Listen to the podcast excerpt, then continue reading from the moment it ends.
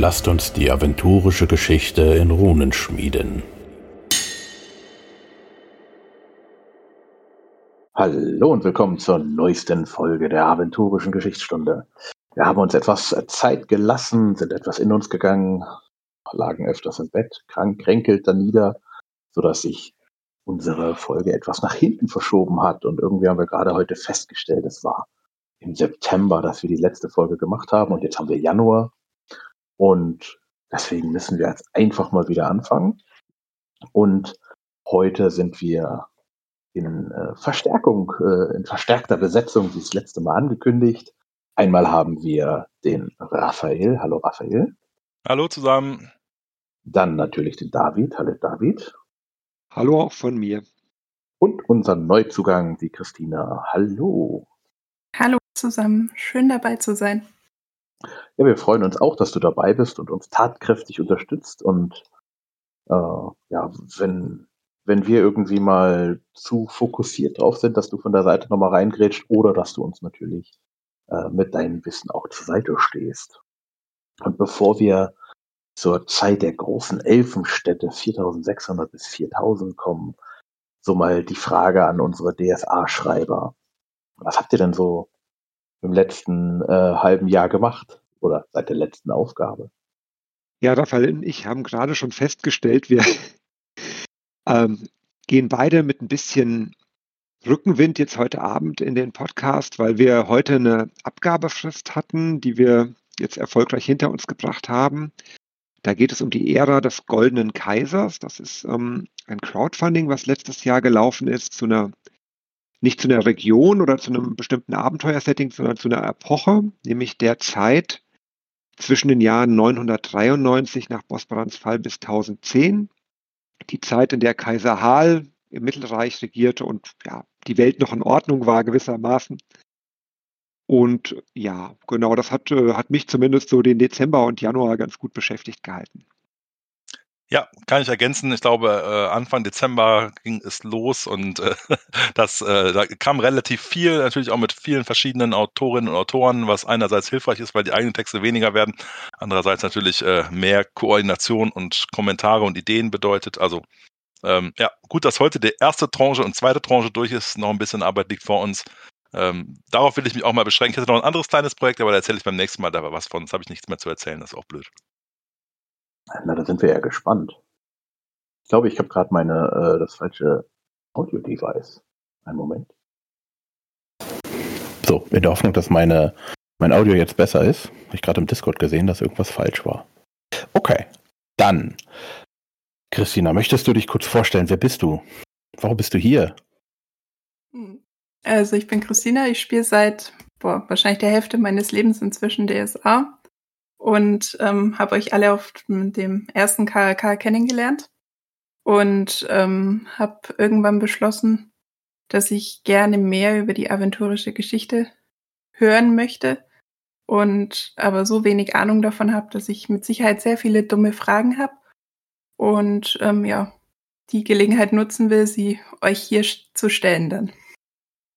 Ja, also ich würde ja sagen, der KRK ist halt das Event, wo man wunderbar gut mit Autorinnen und Autoren in Kontakt kommen kann. Kleiner Werbeblock, alle äh, Hörerinnen und Hörer einfach mal eine Mail an Markus schreiben, dass es wieder aufleben soll. Das wäre doch wirklich schön. ja, das kann ich das nur voll und ganz unterstützen. Kann ich nur zustimmen, das fehlt in meiner Jahresplanung inzwischen irgendwie immer so ein Wochenende mit euch zu verbringen und einfach nur DSA zu zocken und viele gute Gespräche zu haben. Das stimmt. Und eine äh, Geschichte zu erleben, die alles irgendwie zusammengewoben ist und zum Schluss dann dieses Theaterstück nochmal, um zu schauen, was passiert. Inzwischen ist ja äh, schon rausgekommen, dass eine unserer vergangenen Folgen eine, ein Update bedarf. Da sind wir noch mit äh, Nico unter anderem in Kontakt. Da äh, mit dem Termin kriegen ist äh, zu finden, ist im Moment nicht so einfach, aber das kriegen wir noch hin. Da gibt es dann noch ein Update das machen wir dann aber in der äh, Sonderfolge. Gut, dann wollen wir mal anfangen. Im Jahr 4600. Wie ist denn da der aktuelle Stand? Sind wir natürlich sehr Ja. ehrlicherweise, entschuldige, äh, ich, ich fange fang jetzt mal an zu reden, David, übergebe gleich an dich. Äh, jetzt sind wir natürlich ehrlicherweise relativ weit raus. ich habe kurz vorher auch schon gesagt, was war mal, was haben wir letztes Mal gemacht? Und dann äh, grinste David und sagte nur, Raphael, ist doch dein Thema, die Hochelfen kommen sozusagen. Ne? Also ähm, wir haben letztes Mal damit angefangen, äh, dass wir uns erinnern, dass die Hochelfen ja, Bedeutung gewonnen haben, so um, um 4800 ungefähr und ähm, ja, zu einem oder zum mächtigsten Volk Aventuriens werden und unser allseits liebgewonnener Freund Pöderkor, mit dem wir aber einige Folgen schon gesprochen haben, äh, lenkt halt seinen Blick auf die Hochelfen. Und ähm, ja, das ist so ein bisschen der, der, der Status quo, wo wir starten. Ähm, die äh, Echsen haben wir, glaube ich, letztes Mal auch ein bisschen gehabt. Die sind äh, ja ein bisschen im Niedergang, würde ich mal sagen. Ähm, Zwerge sind, ich, darf ich nichts Böses sagen, ich weiß, äh, sind, sind auch im, äh, nicht mehr ganz so präsent, aber ist auch kein Wunder, wer äh, viele Jahre gegen die ähm, Drachen kämpft, hat einfach mit den Verlusten zu leben. Da ist einfach die Zeit für ein neues Volk gekommen, nämlich die, die Elfen, die dazukommen und ihre großen Elfenstädte bauen, über die wir heute ein bisschen was erfahren werden. Hm. Bin ich schon gespannt. Genau, denn wir haben ja Mhm. Häufig uns äh, auch gerade in den früheren Zeitaltern mit Zerstörungen beschäftigt und Umwälzungen und dieser Teil des zehnten Zeitalters ist tatsächlich auch ähm, so ein bisschen ein Teil, wo auch wieder Neues geschaffen wird. Es werden eben diese ja, großen Städte gegründet und auch ja bei den Zwergen wird später noch was passieren. Es sind ja nach ja, Jahrhunderten, Jahrtausenden teilweise von Umwälzung, Zerstörung und Überschwemmungen werden jetzt eben auch wieder neue Dinge errichtet und erbaut. Genau, und erbauen ist ein gutes Stichwort. 4600 bereiten sich die Hochelfen in Garetien und im Jagquirtal aus. Äh, breiten sich aus. Und äh, sie haben dort die siedelnden Waldschrate mit Waffengewalt und magischem Feuer verjagt. Und dann, Nicht ganz so das Elfenbild, was, was, man, was einem als erstes in den Kopf kommt, wenn man an die DSA-Elfen denkt, aber man, ja, Es- die, äh, Joke. man merkt auch da, ne, das ist äh, ja die, äh, die Verteilung der, der Siedlungsgebiete und Einflussgebiete auf dem aventurischen Kontinent geht auch in dieser Zeit nicht ohne gewaltsame Auseinandersetzungen vonstatten. Das stimmt. Es ist ja so, dass die Hochelfen ja noch ja, ganz anders sind. Ich finde es in, ähm, interessant, hier gibt äh, gibt's auch mal einen Verweis zur Phileason, äh, ich wollte jetzt Trilogie sagen, aber das stimmt, das, also zur Phileason-Saga. Ähm, die äh, höre ich im Moment, gibt es inzwischen auch als Audiobuch, muss ich auch sagen, finde ich äh, sehr schön. Und äh, dort erfährt man dann in dem äh, Teil über den ähm, äh, Ometeon, den ähm, Himmelsturm, sozusagen spielt genau in dieser Zeit, die wir jetzt besprechen. Deswegen, wenn ihr sie noch nicht gehört habt oder gelesen habt, dann haltet ihr jetzt schon mal erste Infos über das, was euch dort wieder, äh, ja, wieder widerspiegelt in den Büchern. Und wenn ihr die Bücher schon gelesen habt, dann werdet ihr jetzt einige Sachen ja wiedererkennen. Aber bevor wir in den hohen Norden kommen, haben wir im Jahr 4551 vor Bosbarans Fall äh, die Humusstadt äh, Simalja tief im Mittwald wird gegründet. Was hat denn es damit auf sich und äh, wo ist denn der Mittwald? In der Mitte? Da, da, da, das ist richtig. das ist so, da würde ich äh, einmal mit einsteigen. Es ist äh, Simjala heißt, heißt die Stadt. Äh, ähm, ähm, die ist im Mittwald, heißt es damals noch. Den kennen wir heute unter dem Namen Reichsforst. Das ist genau die Gegend, die in der Mitte Aventuriens liegt, ja, äh, ziemlich zentral. Ähm, und ist halt ein, ein, ja, auch heute noch erlebbares, sehr undurchdringliches äh, Waldgebiet, wo eben seinerzeit sehr viele Waldschrate waren. Und die ja, Humusstadt deutet es schon an. Es gibt die elementaren Städte der Elfen. Ne? Die werden jeweils einem Element zugeordnet. Und natürlich mitten im Wald, da sprießt es nur so, da ist eine Humusstadt. Da werden die Elfen auch das so nutzen und die Bäume nach ihrem Willen formen. Das ist auch ein Teil der elfischen Städte, wie sie da machen, dass sie einfach die Elemente nutzen und so ausprägen, dass sie daraus, dass sie sie als natürliche äh, Landmarken nehmen, dass sie daraus Häuser bauen, ähm, äh, wie auch immer sie es wünschen. Und ganz spannend ist eben, dass sie nicht nur sich auf die Stadt begrenzen, sondern auch mit ihrer äh, großen, ja schon quasi vervollkommnenden äh, astralen Fähigkeiten, ne, dass sie jetzt weg von den Elfenliedern eher zur Spruchzauberei übergegangen sind. Äh, da können sie wunderbare Artefakte sch äh, schaffen und da steht hier ein ganz interessanter kleiner Nebensatz, nämlich etwa fliegende Schiffe.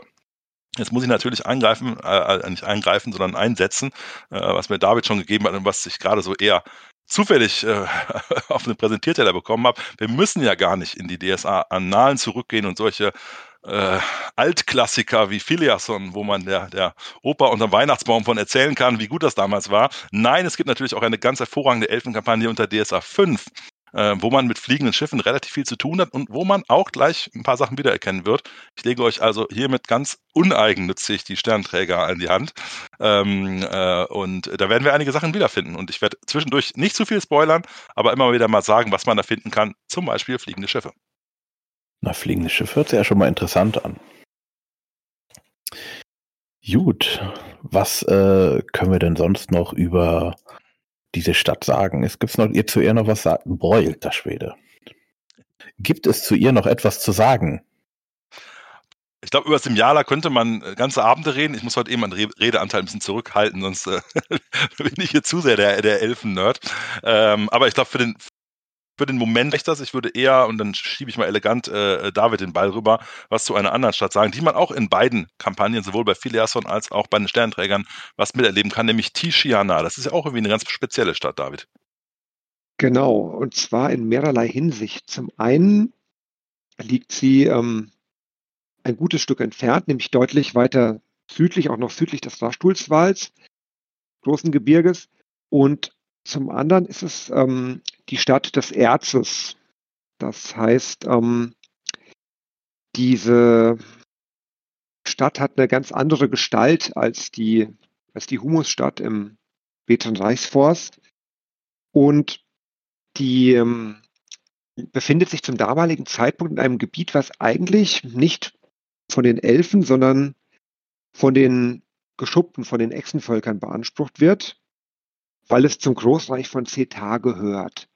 Es ist allerdings so, dass Pyrdakor, der ja auch inzwischen die Elfen für sich entdeckt hat und gleichzeitig einen nach wie vor beherrschenden Einfluss auf die Echsenvölker hat, dafür sorgt, dass ja es keinen Konflikt an der Stelle gibt und die Echsen eben dieses äh, ja, Eindringen in ihr Territorium nicht, äh, ja, nicht durch äh, kriegerische Handlungen irgendwie beantworten, sondern das zulassen. Und die Elfen erhalten, die Elfen der Stadt Tishiana erhalten von Pyrdakor dann den elementaren Schlüssel des Erzes. Wir erinnern uns ja, dass Pyrdakor Hüter der elementaren Schlüssel wurde. Er hat sie nicht mehr alle, einige hat er aber noch. Und der Erzschlüssel, den übergibt er auch als ja, Zeichen seiner Verbundenheit den Elfen, die dann für die nächsten Jahrhunderte zu Hütern des Schlüssels werden und damit auch zu Hütern großer Macht, was das Element Erz angeht. Okay, dann haben wir jetzt schon mal zwei große Elfenstädte gegründet. Und ich habe gehört, ab so 4500 beginnen die Hochelfen zahlreiche Expeditionen in die Ferne auszusenden. Wir haben einmal die fliegenden Schiffe oder schwimmende Zauberschiffe, wie es heißt. Erreichen sie auch das Riesland. Meine Frage, schwimmende Zauberschiffe, also Schiffe, die nicht sinken, also sie können Schiffe bauen? Ja, genau, das können sie. Wie gesagt, also äh, ehrlicherweise sollte man ja meinen, wenn man fliegende Schiffe hinkriegt, sind äh, schwimmende Schiffe nicht mehr so die Herausforderung.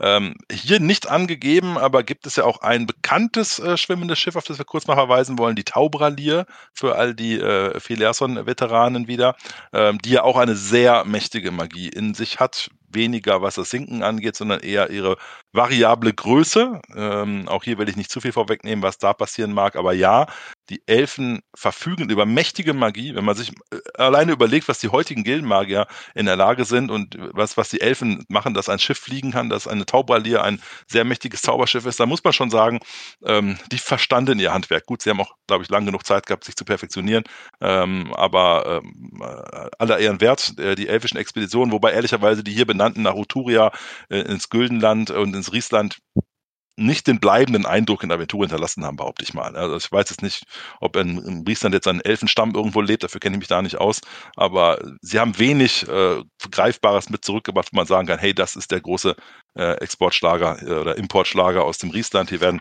äh, die fliegenden Katzen genannt, die zu ihren Haustieren werden. Ja.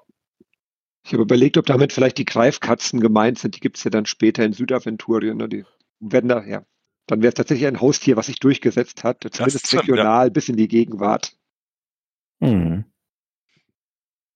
Wollen wir mal die Liste der Städte nochmal weiter erst einmal äh, durchgehen oder wollen wir zeitlich bleiben und dann zum gerne bei den, kommen?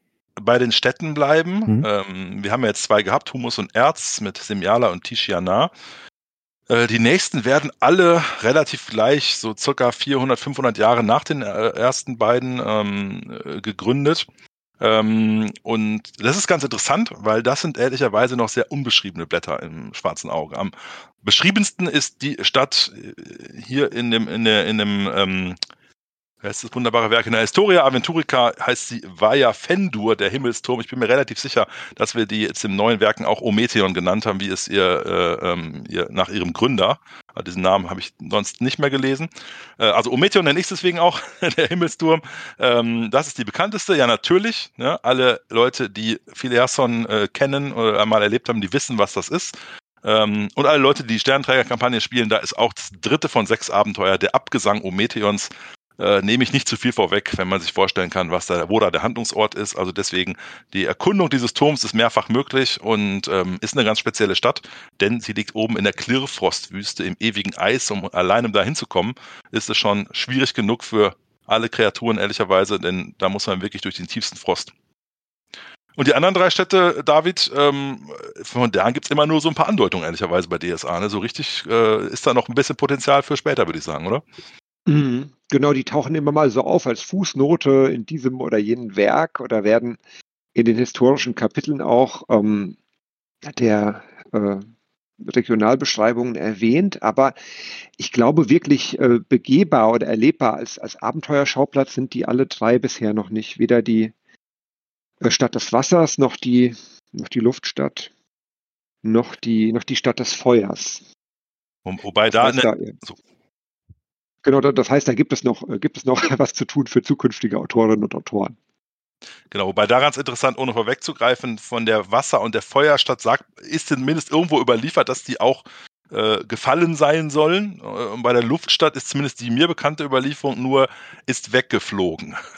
und, und, man weiß nicht, was damit ist. Also da ist vielleicht noch eher der Plot, wo man sagt, die könnte ja wiederkommen. Die anderen beiden werden wahrscheinlich auch eher Ruinen sein, wenn man sie, wenn man sie wirklich wiederfindet. Ne? Ja. Äh, Feuer heißt ja, dass äh, äh, die Feuerstadt heißt Manda Mandalia und äh, im Neunaugensee. Dann haben wir noch die Wasserstadt, das ist die Isiriel am Islisee. Das ist naheliegend vom Namen, genau, ja. Genau, und dann halt Luft, die äh, Vaya Winder. Äh, genau, Humus haben wir ja schon gesagt und Erz auch, genau. So, dann gehen wir mal wieder zeitlich rein. Was wir vorher noch sagen können, ist also, dass der Namenlose immer wieder versucht, Zugriff auf die Städte zu erringen. Aber da kommen wir dann später noch dazu, wenn er es dann mal versucht. Jetzt haben wir erst einmal Pyrdakor.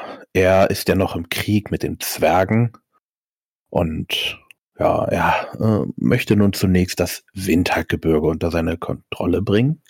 Es sind eine große Anzahl an Westwinddrachen und in mehreren Schlachten gelingt es denen auch, die meisten Zwerge aus den hiesigen Bingen zu verjagen. Und dann wendet er sich persönlich dem Gebirge zu. Und was erschaffte denn 4438? Ja, wir erinnern uns, Pöderkor ist gut, gut ausgestattet, was ähm, die elementaren Schlüssel angeht und er denkt sich wahrscheinlich, die Zwerge, die sitzen tief ähm, im Berg bei den ganzen Metallen und den Erzen und er beschließt, ähm, Wesen zu schaffen, die den Zwergen sehr ähnlich sind an Größe und Gestalt, die aber ähm, geformt sind nicht aus Fleisch und Knochen, sondern eben aus Erzen, aus Eisen, aus Stein, auch aus Gold. Und um die ähm, ja, denen eine gewisse Findigkeit und Klugheit zu verleihen, beseelt er sie mit Elementargeistern, die er quasi zwingt, in diese neu geschaffenen Gestalten einzufahren. Und die schickt er aus gegen die Zwerge und die erweisen sich auch als erschreckend effektiv, weil sie es nämlich vermögen, aufgrund ihrer, ihrer, ihres Wesens durch den Fels, durch den Fels hindurchzugehen. Das heißt, ähm, die unterirdischen Festungen und Bingen, die den Zwergen über Jahrtausende Schutz geboten haben gegen Drachen und andere Angreifer aus der Luft und von der Oberfläche her, die bilden, bieten plötzlich keinen Schutz mehr gegen, gegen diese neuen Feinde. Und das führt auch dazu, so lesen wir, dass wirklich ähm, ja, ganze zwergische Gemeinschaften, Siedlungen und, und Städte ausgerottet werden, weil sie dem zu Anfang nicht viel entgegensetzen können. Es ist eher ungünstig, wenn plötzlich irgendwas durch äh, deine Wand bricht. Da machst du erstmal nicht viel. Und wenn du es dann zerschlägst, setzt es sich plötzlich wieder zusammen. Also das ist sehr schwer, dem, ja, dem Herr äh, Einhalt zu gebieten. Das auch sagen, dass der Drache hier auch das ganze, ja, das ganze Gebirge mehr oder weniger ja, ausgeschlachtet hast, hat. Also es ist eigentlich nur noch, ähm, das ganze Gestein verwandelt sich dabei zu großen Teilen in Kalk und Kreide. Und die ganzen reichen Eisen- und Goldvorkommen bleiben nur noch so minimale Reste enthalten. Und die Zwerge nennen den Winter seit dieser Zeit die Toten Berge. Und was finden die Zwerge dann für einen Weg, sich dagegen zu wehren? Hm. Da kommen wir jetzt dazu. Und zwar mehrere Angroschim haben eigenartige Träume. Sie sollen alle Waffen und Rüstungen zurücklassen, die Höhlen verlassen und draußen unter dem weiten Himmel Kräfte der Natur in sich aufnehmen. Denn nur so sollen sie Pyrdakos Elementarbezauberei etwas entgegenzusetzen, doch wie wir ja Zwerge kennen, ähm, ist, äh, ja, die Begeisterung ist eher doch klein. Und es ist aber so, dass der Ältestenrat sagt, nein, ach was, das ist bestimmt von Pyrdako, der möchte uns hier aus unseren Bingen rauslocken. Aber es hat einige Dutzend männliche Angroschim, die 4424 alle Verbindungen zu ihren Sitten abbrechen und die Stollen ihrer Vorväter verlassen. Also hier haben wir sie, die Geoden. Und ihr Anführer ist Brandan, Sohn des Brodosch, ein Enkel des Urvaters Broga. Allein deswegen hat er natürlich schon höchste Ansehen gehabt und hat nun darauf verzichtet. Und könnt ihr mir sagen, was die Geoden dann schnell lernen mussten und wie sie das gemacht haben? Naja, jetzt kommen wir äh, erfreulicherweise wieder in, in einige Sachen, die man in neueren oder mittelalten DSA-Abenteuern noch wiederfinden kann und als Held teilweise miterleben kann. Äh, sie lernen nämlich schnell, wie man irgendwie selber die Elemente beeinflussen kann ähm, und was man tun kann, um sich gegen diese steinernen Diener Pyrdakos äh, ähm, zu richten. Also die Geoden, wie wir sie heute kennen, Zwergen, Zauberer, äh, ein bisschen despektierlich sagen darf, am Ende des Tages ist es, dass sie lernen, Magie zu formen und äh, entdecken dabei nur etwa zehn Jahre später eine Globule, äh, in der die sechs Elemente besonders leicht zu beeinflussen sind, das sogenannte Tal der Elemente. Ähm, dort äh, versammeln sie sich, bauen ein, einen, einen riesigen äh, ersten aller Geodenringe und äh, merken, dass das ein Treffpunkt der elementaren Meister ist. Und ja, sie, sie, sie lernen von den Elementarherren hier, äh, lernen, wie man elementare Magie einsetzt, wie man zaubert und können das auch ja, fast 400 Jahre in, relativ entspannt machen, bis ein Kaiserdrache ihnen auf die Spur kommt, Bekragor, ihnen nachsetzt, aber es gelingt ihnen tatsächlich mit einem Zauber ihn zu versteinern. Und dann hat man fast 4000 Jahre Ruhe vor ihnen, bis 5000 Jahre sogar, bis einige Helden später in dieses Tal der Elemente eindringen können und ich glaube, den guten Bekragor wieder treffen. Ähm, aber wie gesagt, die Zwerge haben gelernt von den Elementarherren oder von den elementaren Meistern selbst ähm, und können jetzt Zauberei, also sozusagen Feuer mit Feuer bekämpfen. Und das ist schon eine wirkliche Leistung, wenn man bedenkt, dass so ein Kaiserdrache ja ähm, wirklich zu den mächtigsten Magiewirkern dieser Zeit zählt, der ähm, in der Regel über eine gewaltige Lebenserfahrung von, von vielen tausend Jahren ähm, zurückgreifen kann und auch ja über diese Zeit seine Magie perfektionieren konnte.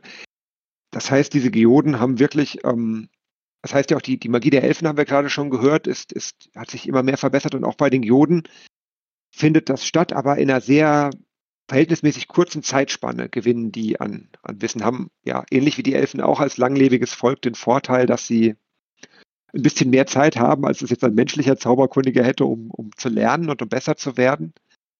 Und gleichzeitig ist es eben auch so, dass das wirklich ein großer Schritt ist, weil wir ja lesen, die Geoden, die ähm, diesen Weg gehen, die lösen sich damit tatsächlich auch ein Stück weit von ihren Familien und von ihren Sippen. Und die spielen ja bei den Zwergen eine große Rolle. Der, der Zusammenhalt der Sippen, die Tradition, auch die Erbfolge, die Abfolge, dass man seine, seine Herkunft zurückverfolgen kann bis zu einem der Urväter des Zwergenvolkes. Und dieses, dieses Stigma, das, das tragen die Geoden noch ein Stück weit auch weiterhin mit sich, denn auch in der aventurischen Gegenwart sind die Geoden ja auch weiterhin ein Stück weit Außenseiter in dem Volk der Zwerge, die eben nicht so eng verbunden sind mit der Gemeinschaft wie, wie die übrigen Zwerginnen und Zwerge. Mhm. Er hat gesagt, die haben äh, Geodenringe gemacht. Also ich habe hier gelesen, drei konzentrische Kreise aus insgesamt 77 Menhiren, die als Fokus für mächtige Elementarmagie wirken. Was ist denn das genau?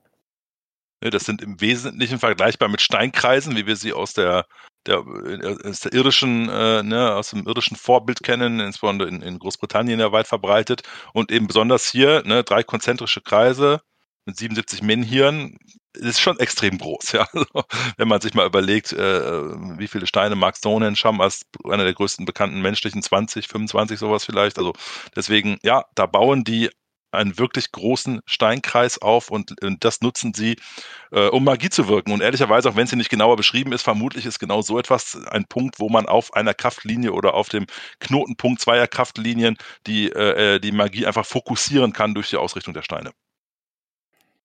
Hm.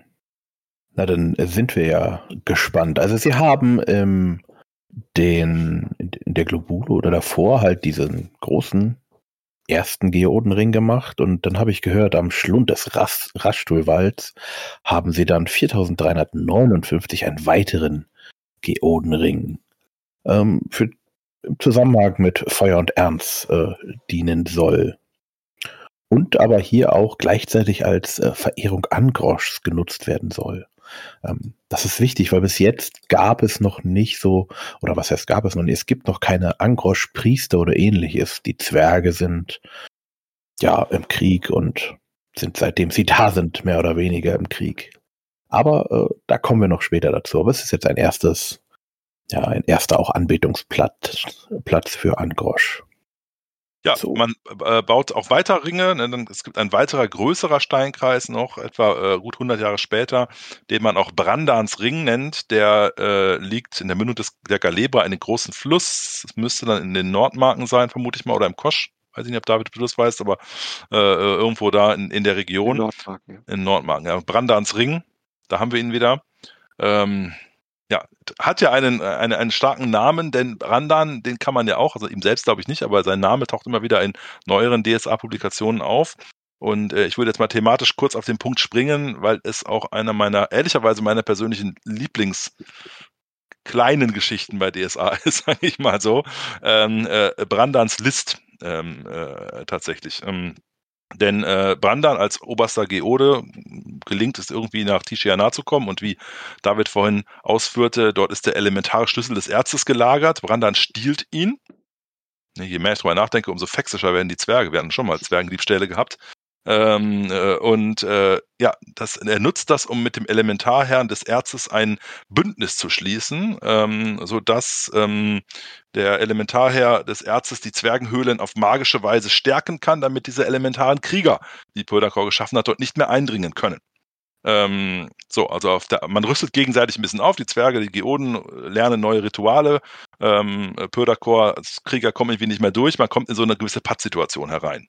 Ähm, und schließlich um 4227 stellt Pödakor fest, der Plan hat nicht funktioniert. Ähm, so, und dann kommt nämlich das, wo ich eigentlich ein bisschen länger eingeleitet habe, das, was ich mal sehr, sehr nett finde. 4221 vor Bosbarans Fall trifft man sich auf einer Jagdwirinsel äh, zu Friedensverhandlungen unter Aufsicht des Erzelementarherrn.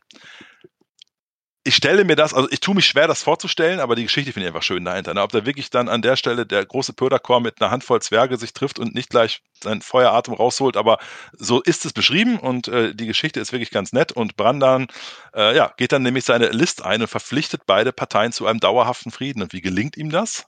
Natürlich sind die Verhandlungen geprägt von Misstrauen und es funktioniert nicht viel. Äh, man streitet die ganze Zeit und dann äh, ja, tut Brandan so, als müsste er einmal diese Höhle oder den Ort verlassen, wo er ist, um, ähm, um sich kurz zu erleichtern und äh, ringt halt scherzhaft oder wie scherzhaft den ähm, Parteien ab, doch wenigstens den Frieden so lange zu wahren, bis er zurückkehrt, worauf sie äh, Zwerge bei ihren Ahnen schwören und Pöderkor bei den Elementen aber Brandan kehrt nicht zurück, sondern er äh, springt gewissermaßen, äh, wie es heißt, in die Fluten des Jagdwir oder er nimmt den, den oder geht zum Herrn, äh, elementaren Herrn des Erzes und wird von denen tief unter Aventurien ähm, äh, gebracht, wo er fortan ähm, die Zitadelle des Erzes bewacht. Pödakor ist super sauer, denn er merkt, dass er ausgetrickst wurde, aber er ist gebunden an seinen Eid, wodurch der Kampf zwischen Zwerge und Drachen tatsächlich endet. Ja, es ist äh, sehr interessant so. Ich gehe mal kurz pinkeln, aber äh, komm, schwört mir mal kurz, solange ich weg bin, dass ihr nicht, äh, äh, dass ihr die Waffen ruhen lässt und dann sagt ja, ist okay. Finde ich sehr interessant. Ich habe aber mal eine Frage davor. Und zwar, es ist ja der, der Herr des Erzes. Äh, wer ist der Herr des Erzes und warum hat er nicht den Erzschlüssel? Oder ist er an den Schlüssel des Elements gebunden?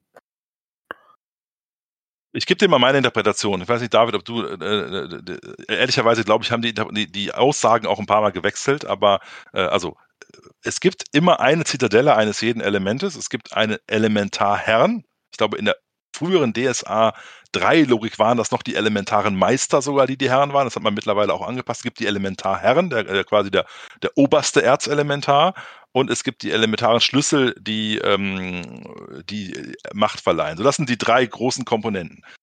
Ob es da eine Hierarchie gibt, ne, der, der, der, derjenige, der in, in der Zitadelle des Erzes das Sagen hat, ist der Elementarherr. Äh, das weiß ich nicht. Ähm, äh, klar ist nur, die Schlüssel sind nicht unbedingt bei den Leuten. Ne? Das ist schon sinnvoll, wenn sie beiden sind, aber Purdok hat sie jetzt zwischendurch auch an sich gebracht. Ähm, ob er ohne ihn, also er kann offenbar ohne ihn leben, ja, ist ja irgendwie, ist, äh, ne, ne, äh, aber das, der Schlüssel scheint ja auch eine Eintrittskarte für ihn zu sein. Denn nur mit diesem Schlüssel äh, kann ja Brandan dem Elementarherrn sagen, hey du, lass uns mal zusammenarbeiten. Ähm, das ist ja irgendwie ein etwas, was dem Elementarherrn wohlgefällig ist. Aber eine echte Zusammenhang kenne ich zumindest so nicht. David, ich weiß nicht, ob du irgendwo da mehr zu weißt. Nee, würde ich, würde ich tatsächlich ähnlich sehen wie du auch. Also ich hätte auch gesagt, ne, der, der Elementarherr verkörpert dieses, dieses Element quasi in Perfektion und hat auch ja, große Möglichkeiten damit. Und die Elementarschlüssel, das, was Pöderkor ja in der Vergangenheit bereits getan hat, diese großen elementaren Manipulationen, dass er eben in bestimmten Regionen Aventuriens ein Element stärker konzentriert hat. Ich glaube, die ja, e-, Elementarherren, so mächtig sie sind, haben nicht diese, diese Absicht, quasi etwas am Status quo zu ändern. Die verkörpern ihr Element und sind auch also Teil des Ausgleiches eben. Was Pyrdakor eben eine besondere Möglichkeit gegeben hat, waren diese Elementarschlüssel dahingehend, dass er ja den, den Zustand der Elemente oder die Verteilung der Elemente auf dem Content in der Welt manipulieren konnte und sie eben konzentrieren konnte in dem einen Punkt und schwächen an einer anderen Stelle. Aber es ist tatsächlich, also mir ist auch keine Publikation bekannt, die das so ganz eindeutig und unwiderlegbar festlegt. Hm, na dann schauen wir mal, ob wir da in der Zukunft vielleicht noch mal irgendwas erfahren. Also meine Interpretation aus dem Ganzen war, es gibt halt den Herren der, der Herren, der Herr des Elements oder den Meister dort und äh, der herrscht sozusagen über das Element, ist aber dem Schlüsselträger sozusagen verpflichtet. Also wer den Schlüssel hat, beherrscht ihn und der äh, klassische Hierarchie. Das ist so meine Interpretation aus dem Ganzen. Gut, wir haben den Krieg nun vorbei. Brendan wird als äh, großer Held gefeiert. Ähm, ja, Pyrdaker gibt seinerseits, wie ihr ja schon gesagt habt, äh, zu, zu, zu äh, sagt, dass er sich tierisch drüber ärgert, aber irgendwie ist er eigentlich insgeheim sehr zufrieden. Denn auch er ist diesem endlosen Krieg längst überdrüssig. Und jetzt. wie ist das jetzt mit den Geoden? Weil jetzt, die haben ja quasi den langen Krieg beendet und für Frieden gesorgt und ähm, steigt deren Ansehen jetzt irgendwann mal bei den Zwergen? Ja und nein. Brandan steigt auf jeden Fall im Ansehen, aber da sich die Geoden aus allem rausziehen, so wie ich das sehe, sind sie weiterhin ja äh, außerhalb des ganz, der ganzen Gemeinschaft. Die Zwerge an sich sind ja jetzt schon zersplittert, mehr in, in den Bingen und in den Familien zusammen, so dass wir da eine Zersplitterung haben und die Geoden sind einfach eine weitere ja, Splitterpartei, sag ich mal, innerhalb der Zwerge. Aber sie haben jetzt nicht so, sie wollen ja auch nicht wieder zurück unter die Erde, in die Stollen und in die Bingen wieder rein. Dadurch laufen sie, sag ich mal, nebenher. Okay, und es führt irgendwie nicht dazu, dass die anderen Zwerge ein bisschen mehr Akzeptanz oder Offenheit in Richtung Magie und Zauberei entwickeln. Naja, also es war ja auch eigentlich eher die List, die das gemacht hat und nicht unbedingt die Magie. Das muss man jetzt auch nicht mehr so genau sehen. Ihnen steht Facts näher als die Sinde, wollte er damit sagen.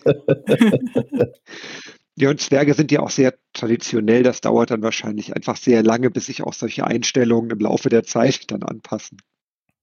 Ja, also 100.000 Jahre dauert es schon mal. Und so viel Zeit ist noch nicht vergangen, deswegen. Also, also so viel zur Flexibilität der Zwerge. Sie sind dafür etwas sturer. okay.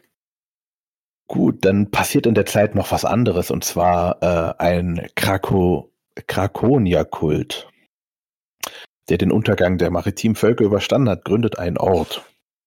Was machen die denn da? Und wie heißt der Ort?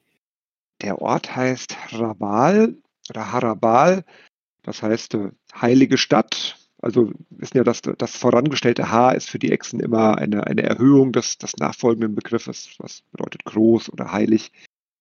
Und ähm, diese Stadt gründen sie im Süden, das heißt in den südlichen Ausläufern des Regengebirges. Das ist das südlichste Gebirge Aventuriens, was quasi bis fast ganz nach unten läuft und dann im Dschungel endet. Und ja, sie errichten dort eben alles, was zu einer Stadt dazugehört. Ähm, Häuser, vor allem auch Pyramiden, auch Tempel zur Verehrung ihrer Götter, zu denen auch Pyrdakor gehört, aber nicht ausschließlich. Und es sind zwar die Krakonier, die diesen Ort gründen, aber im Laufe der Zeit kommen weitere geschuppte Völker, Echsen, Echsenvölker hinzu und siedeln sich ebenfalls dort an. Und dieser Ort wird so eine Art ähm, ja, Heiligtum, eine, eine Tempelstadt und ist zugleich aber die letzte große Stadtgründung der, der geschuppten Völker, deren ja, großes Zeitalter sich ja, unwiderruflich dem Ende nähert. Mit mir ist gerade aufgefallen, äh, ich, hab, ich bin ich mag ja Südaventurien sehr gerne, aber ich bin noch nie, ich habe, glaube ich, noch nie ein Abenteuer in Harabal erlebt. Ich weiß nicht, wie es euch geht, Christina und Raphael und Dennis. Wart ihr schon mal dort mit euren Helden? Nein, also ich höre jetzt das erste Mal davon. Also ich kenne es als Zielort nach dem Motto, man könnte auch da vorbeireisen oder so, aber ein Abend habe ich noch nicht erlebt. Äh, das ist richtig, ja. David, klarer Auftrag. ja. Es riecht nach einem großen Abenteuer. Oder mindestens ein kleines. Hm? Ja, wo wir eben. So. Äh, genau, das können wir dazu sagen. Die, die Stadt gibt es immer noch, auch im gegenwärtigen Aventurien. Sie überdauert alle folgenden ähm, ja, Umwälzungen und Konflikte in den nächsten äh, ja, 5000 Jahren und ja, wird noch lange bestehen. Und wer wohnt da jetzt? Ja, in der, in der aventurischen Gegenwart sind immer noch ähm, die Echsen dort, aber auch viele tolamidische Siedler von der ähm, Zuordnung her gehört die Stadt zum Königreich Brabak, liegt aber gleichzeitig so tief im Dschungel und ist so abgelegen, dass so ein Stück weit dort auch ähm, ja, jeder machen kann, was er möchte. Es gibt die, ähm, die Familie äh, Charasa, die auch eine der, der großen, der einflussreichen Familien sind in Brabak, also zur Audiencia gehören, zum, zu den ähm, beherrschenden Familien. Und diese Familie, die, ähm, ja, wie man sagt, ähm, exische Vorfahren hat, die ähm, hat auch ähm, einen maßgeblichen Einfluss dort in Rabal. Und ähm, ja, einige Mitglieder der Familie lassen sich gerne auch als König von Rabal äh, titulieren, auch wenn der Titel eigentlich äh, mit der Eingliederung ans Königreich Prabak verloren gegangen ist. Das ist, ja, ich, ich glaube, auf die werden wir noch zu sprechen kommen, auf jeden Fall. Also spätestens im, im 11. Zeitalter kommen wir wieder dorthin zurück. Sind wir ja gespannt. Genau, und wir können ja auch gleich hier eine, kurz weitermachen. In Südaventurien passiert nämlich noch etwas. Äh, 150 Jahre später etwa, da wird ähm, ein Zepter für den neuen Hohepriester der Charybta angefertigt. Ja, Charybtas Zepter. Ähm, durch zahlreiche Rituale bekommt es so eine starke Bindung an die Göttin, Fragezeichen, äh, dass die Priester mit in dem Zepter die Gnade oder den Zorn Charybtas herbeirufen können. Ähm, ja, das ist ein mächtiges Instrument, womit die Echsen ihre Herrschaft über das Perlenmeer festigen können und für uns äh, Leute, die Charybda und Charybdorot irgendwie zusammenordnen würden, verheißt das erstmal nichts Gutes. Naja, damals war es ja, da, also damals war es ja noch Charybda und damit nicht Charybdorot, ne? Mhm. Bin ich mal gespannt, wann der Fall kommt. Gut, jetzt haben wir über so schöne Völker wie die Zwerge gesprochen oder auch Echsen. Jetzt kommen wir mal wieder zu diesen ja, hochmütigen Völkern, zu den Elfen und deren Hochkönig Orima. Was macht denn der? Die, die Orima ist eine Frau. Die, Entschuldigung. Tatsächlich, genau, Hochkönigin. Ja, die erklärt Tishiana ähm, um 4300 zu ihrer, äh, zur, zur Hauptstadt der Hochelfen und lässt dort einen gewaltigen Turm aus elementarem Erz erbauen. Ähm, ja, und von der Spitze des Turmes kann man mit einem Schiff anlanden. Da nutzt sie erstmal ihr Sphärenschiff Rilmandra, aber auch hier ein kleiner Spoiler in Richtung derjenigen, die sich gerne mal die Sternenträgerkampagne antun wollen. Da werden wir noch viel mehr über den, den diesen Turm auch erfahren. Und ähm, also das, da, da gibt es einiges zu lesen, zu erleben und ähm, ist eine ganz coole Location, behaupte ich mal. Hier diese zwergische Propaganda übrigens, die in der Historia Aventurkreis steht, dass äh, die Reisen ihren Verstand umnebeln würden. Ne? Die muss ich natürlich zutiefst äh, äh, äh, ins Reich der Fantasie verweisen. Äh, aber tatsächlich äh, bringen ihre Reisen interessante Erkenntnisse für sie und sie führt einige Taten durch, die vielleicht für die Normal-Elfen und andere nicht so gleich zu verstehen sind. Naja, also dann passt es doch, dass er umnebelt ist. Wenn es keiner versteht außer sie. Ja, wenn du Brandan auch als umnebelt bezeichnest, dann können wir uns auf einlassen. Das ist ja noch was ganz anderes. Gut, dann kommen wir aber weiter und zwar die Inseln im Nebel, wie es so schön heißt. Und im Jahr 4298 haben ähm, mehrere mächtige Zauberträumer in Tirschiana ein Tor zu einer Globule geöffnet. Was finden Sie denn da? Ja, eine, eine Inselwelt tatsächlich. Das klingt jetzt unspektakulär, aber es sind ja die Inseln im Nebel. Äh, ähm, allerdings ist es äh, große Wälder, prächtige Paläste, die dort sind und die Zeit in diesen Inseln im Nebel, die verläuft anders. Ähm, sodass man irgendwie eine, eine Verbindung etabliert und sich einige gerade höher gestellte Elfen dorthin gerne mal zurückziehen. Ähm, und Jetzt kommt auch eines der, äh, ja, vielleicht auch regeltechnisch interessantesten Aspekte. Ähm, dem Krieger Lariel gelingt es schließlich, äh, dort äh, Zauberrösser zu zähmen und zu Reittieren zu machen, die fortan von Elfen in Aventurien auch gerufen werden können und ihnen zur Verfügung stehen. Ähm, ich bin mir gar nicht mehr sicher, ob es diesen weiße Mähne und goldener Huf in der aktuellen Regelwerk noch gibt, aber zumindest äh, zuletzt, vorher war es damit, äh, ist es quasi in Anführungszeichen ja auch die Erklärung, wo kommen denn plötzlich diese Pferde her, die äh, die, die Elfen aus dem Nichts herbeirufen, ja. Also DSA hat vorgebracht, äh, mit einem Pfeifen äh, das Pferd zu rufen, was in allen modernen Videospielen jetzt auch schon drin ist. Das, äh, hier wurde es erfunden anscheinend. Was ist der prägende Einfluss von DSA? genau, er ist überall. So, dann kommen wir mal zu diesem Drachen äh, Pyrdakor zurück. Er möchte die Macht über das Eis zurückgewinnen. Und was macht er denn im Jahr 4121?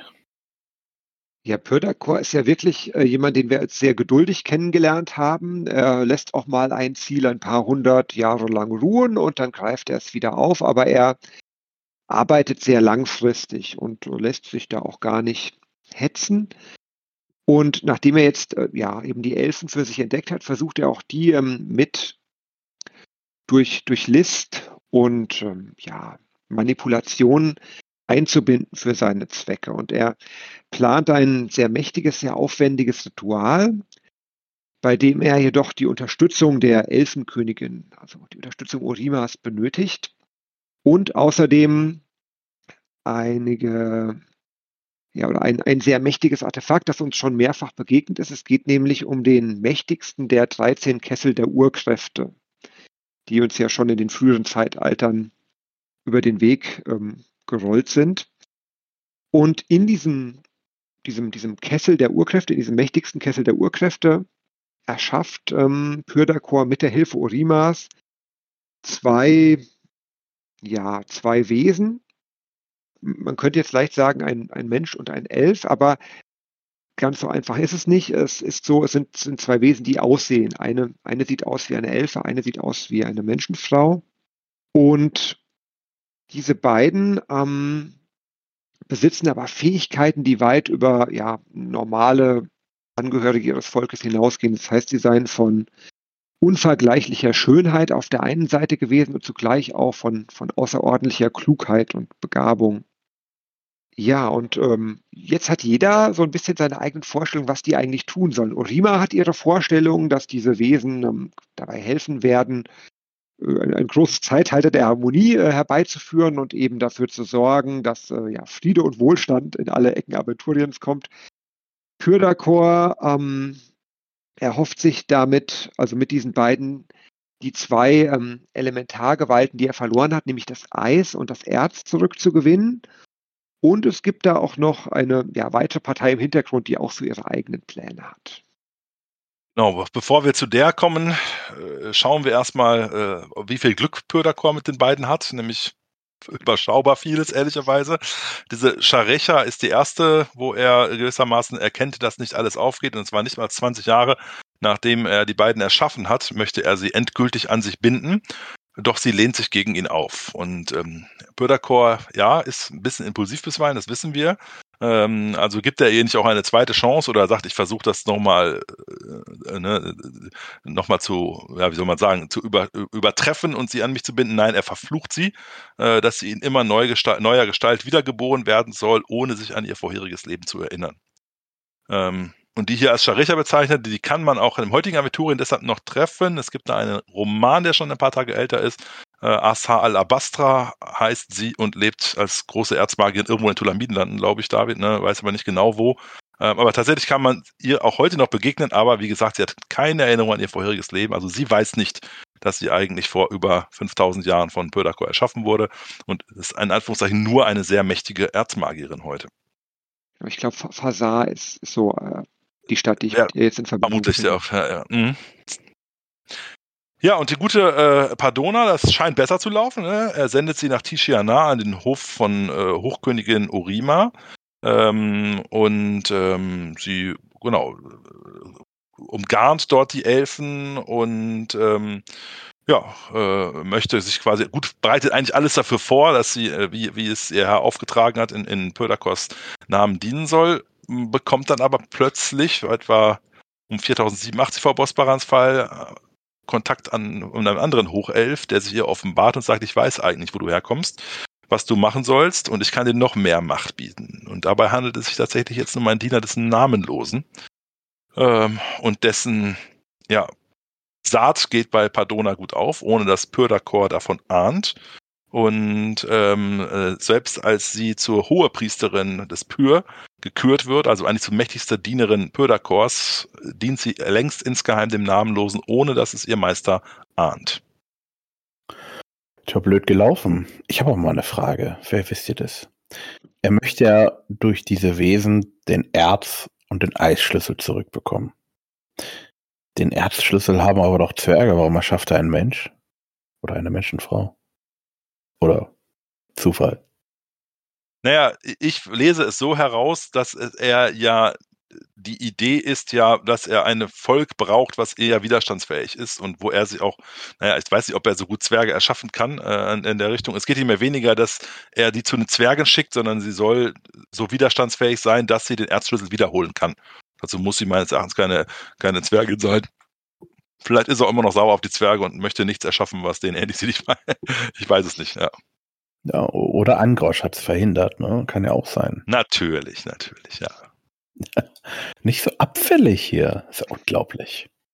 Übrigens, dieser Hochelf, der heißt der äh, Calusenio. Haben wir den vorher schon mal gehört? Oder ist das, das erste Mal, dass der jetzt hier.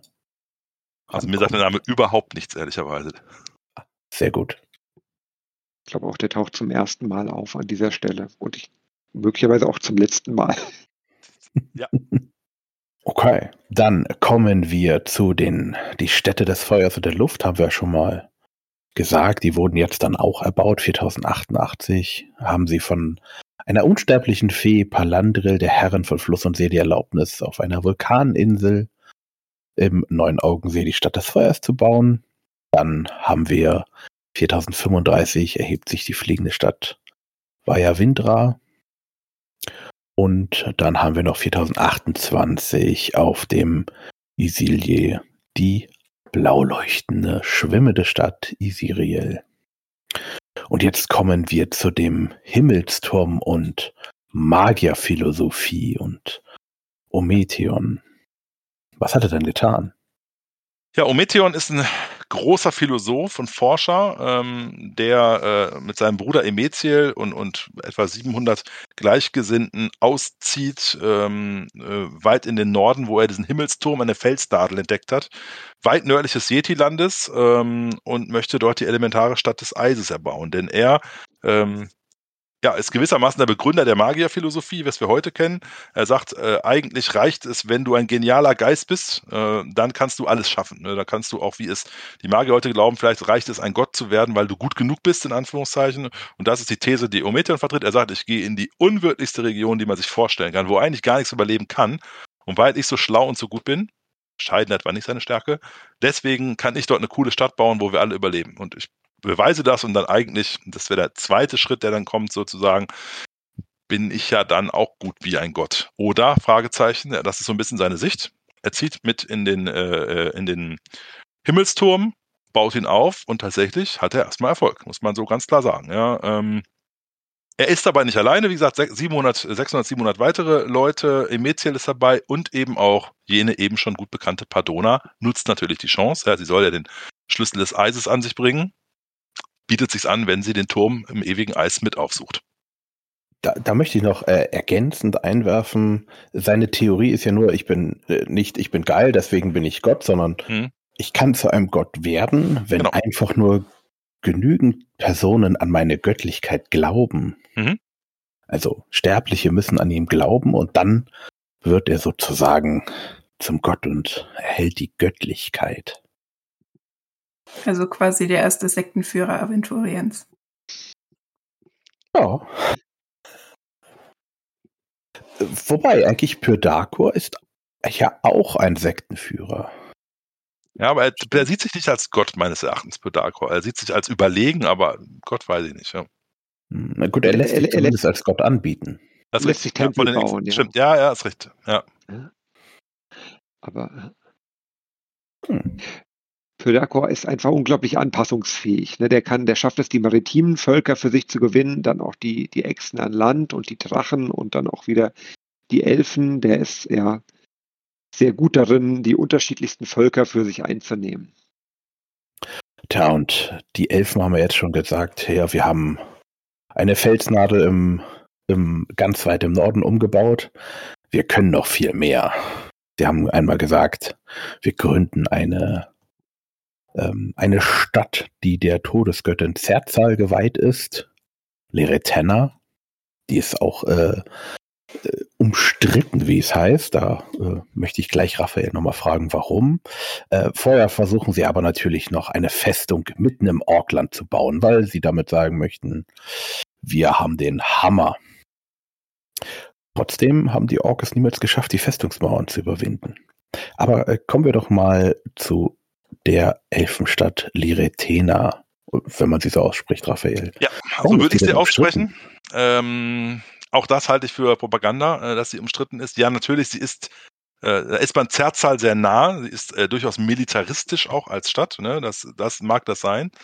Ähm, auch wieder hier in einer kürzlich erschienenen Kampagne kann man auch was in Liretena sehen. Ist eine, eine sehr schöne Stadt, auch sehr elfisch am Ende des Tages. Deswegen umstritten äh, finde ich eigentlich nicht. Ja, es ist nicht, es ist nicht diese, es ist keine elementare Stadt natürlich in dem Sinne und sie wird teilweise als ein, äh, auch aufgrund ihrer Lage und ihrer Ressourcen genutzt, um eben Militär oder, oder aufzubauen, ist Zerzal sehr nahe, also äh, hat aber auch wie alle Elfenstädte die ihre schönen Elfenseiten und ähm, ja, ist äh, tatsächlich ein, ein, ein, ein Handlungsschauplatz ähm, des gleichnamigen Abenteuers, das Tosen über Liretena. Also deswegen ähm, lohnt es sich mal reinzuschauen. Gut. Dann haben wir noch ein Ereignis im Milsturm 4012. Was ist denn da passiert? Ja, da wird das erste große U-Boot Aventuriens gebaut. Und der Erschaffer Fotondael ähm, ist so stark verbunden mit seinem Werk, dass er auch selbst ähm, darin aufgeht, dass quasi seine eigene Existenz in dieses Schiff übergeht und ähm, dieses ja unterirdisch fahrende Boot, was eben Tauchfahrten durchführen kann, das hat die Gestalt eines, eines großen Wals, eines Grünwals. Das heißt hier ja Pocken übersät und 30 Schritt lang. Und das ähm, ja, ist ein, ein, Erfolgsprojekt, denn tatsächlich ist auch das ein, eines der wenigen ähm, magischen Gegenstände, die es bis in die aventurische Gegenwart ähm, bringen und auch äh, ja, in der äh, Moderne, aventurischen Moderne noch über, über Efforts Ozean fahren. Segeln kann man ja nicht sagen. Am Anfang ist dieses Schiff vor allem deswegen wichtig, weil man ja den Himmelsturm auch versorgen muss. Und das ist eben mit einem Schiff, was äh, unter Wasser auch reisen kann, einfacher als ähm, mit Eisseglern, die dann diese vielen, vielen hundert Meilen zwischen dem ähm, Teil, wo Lebensmittel wachsen, wo Früchte und, und dergleichen wachsen und äh, dem ewigen Eis zurücklegen müssen. Gut, dann sind die Elfen abgetaucht. Und ihr Bauer hat sich sogar noch äh, seine Existenz in das Schiff übergegangen, übergehen lassen. Und äh, wo kann man das jetzt noch bestaunen? Ist das irgendwo ausgestellt oder?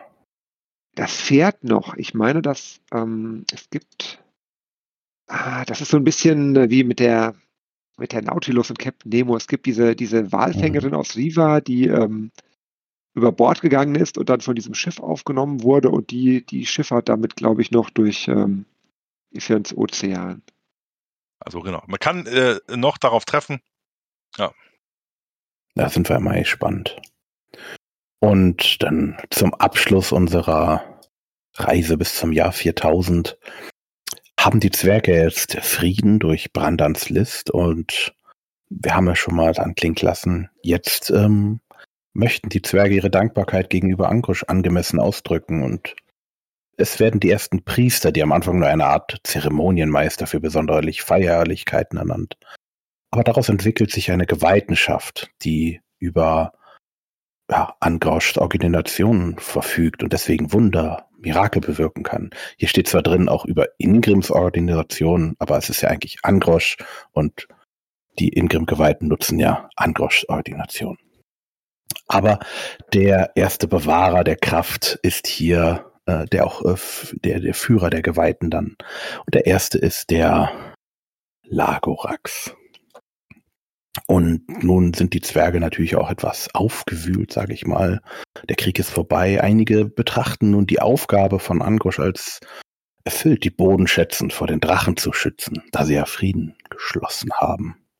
Und einige überlegen sich, die Bastionen und Festungen nun aufzugeben und sich angenehmeren Dingen zuzuwenden. Oder Möglichkeit sogar die unbekannte Oberfläche der Welt zu erkunden. Dort, wo ja schon die Geoden vorgegangen sind. Das wird sicherlich auch noch eine interessante Geschichte, was dort passiert. Gut. Haben wir noch irgendetwas vergessen? Gibt es noch Fragen von irgendjemandem? Christina, ich schau mal in deine Richtung. ähm, nein, also von meiner Seite sind erstmal alle Fragen zu, diesen, zu dieser Zeit geklärt. Perfekt. Supi. Dann ich danke euch drei für die Zeit, die ihr hier reingesteckt habt und ich freue mich, dass wir jetzt endlich wieder es geschafft haben, ein aufzunehmen. Und wir haben auch schon einen Termin für die nächste Folge. Also es äh, sollte jetzt wieder regelmäßiger klappen. Wir äh, alle drücken die Daumen. Und wenn ihr Fragen, Wünsche, Anregungen habt, schreibt uns gerne auf einen unserer äh, Medien, wo ihr uns überall erreichen kann. E-Mail, Facebook, YouTube, Discord, whatever. Und ja, dann danke ich euch für die Zeit und euch da draußen auch für eure Zeit. Und dann wünsche ich euch noch einen schönen Abend, schönen Morgen, Mahlzeit und bis zum nächsten Mal. Ciao. Bis zum nächsten Mal. Macht's gut und mögen die Elfen euch gewogen sein. Bis zum nächsten Mal. Und die Zwerge natürlich.